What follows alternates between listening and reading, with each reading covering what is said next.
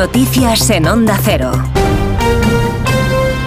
Buenas noches. Los Reyes van a visitar Valencia hoy lunes para dar su apoyo a las víctimas del incendio durante su discurso en la cena oficial del Mobile World Congress que se celebra entre hoy lunes y el jueves en el recinto Gran Vía de la Fira de Barcelona. El rey Felipe VI ha dedicado unas palabras a las víctimas del fuego de los dos edificios de Valencia de este jueves, así como a los heridos, sus familias y seres queridos.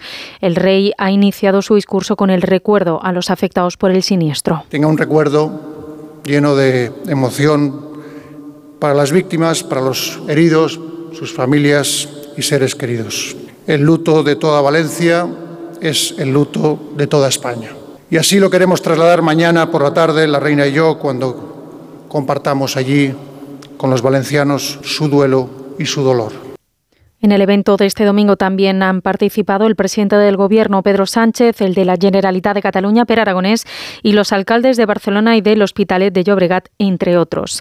La visita de los Reyes de este lunes se va a producir en el primer día, fuera del luto oficial que ha decretado la ciudad de Valencia. Las autopsias preliminares de las 10 víctimas del fuego han concluido y todo apunta a que los entierros se producirán, pero no antes del martes. Los operarios, mientras tanto, siguen trabajando para retirar los restos de los edificios y han retirado ya cuatro toneladas de escombros.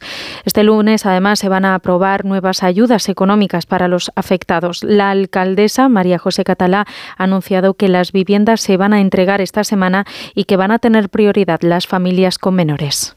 La verdad es que ya tengo una serie de viviendas que ya están acondicionadas. Por tanto, mañana, eh, empezando por las personas que tienen niños, por las familias con niños pequeños y las familias, eh, las personas más mayores, eh, empezaremos ya ese proceso. ¿no? En otra línea de asuntos, el presidente de Ucrania, Volodymyr Zelensky, ha revelado este domingo que unos 31.000 militares ucranianos han muerto desde el inicio de la guerra con Rusia hace ya dos años. Ha dicho, sin embargo, que no van a decir cuántos heridos hay porque Rusia sabría cuántos han abandonado el campo de batalla. Decenas de miles de civiles han muerto en los territorios ocupados. Sabemos que son decenas de miles, pero no sé cuántos de ellos murieron, cuántos fueron asesinados, cuántos fueron torturados, cuántos fueron deportados. Sabes que hay ciertas listas, pero no sabemos a cuántos de nuestros civiles han matado. Simplemente no lo sabemos.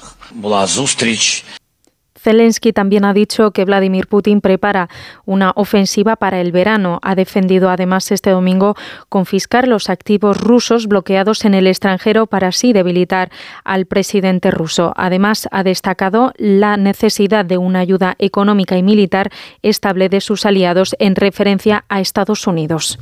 Y de vuelta a nuestro país, ha sido detenido en Salou el líder de un clan criminal de tráfico de drogas de Marsella. El prófugo se encontraba en un bar en el momento de la detención y tenía en vigor una orden europea de detención y entrega emitida por este país. Más detalles con Carlos León. La Policía Nacional ha detenido en Salou, en Tarragona, a uno de los fugitivos más buscados por las autoridades francesas, el presunto líder de un clan del narcotráfico en Marsella, al que se acusa de tráfico de drogas, tenencia ilícita de armas, delitos contra el orden y seguridad pública y pertenencia a organización criminal.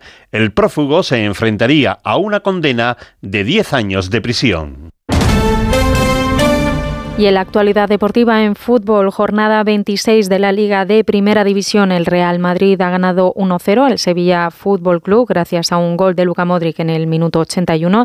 También el Betis ha ganado 3-2 al Athletic Club de Bilbao y ha habido también dos empates. Cádiz Celta 2-2 y el empate a 1 de Las Palmas y Osasuna. Eso ha sido todo por ahora. Más información a las 3, a las 2 en Canarias. Síguenos por internet en ondacero.es.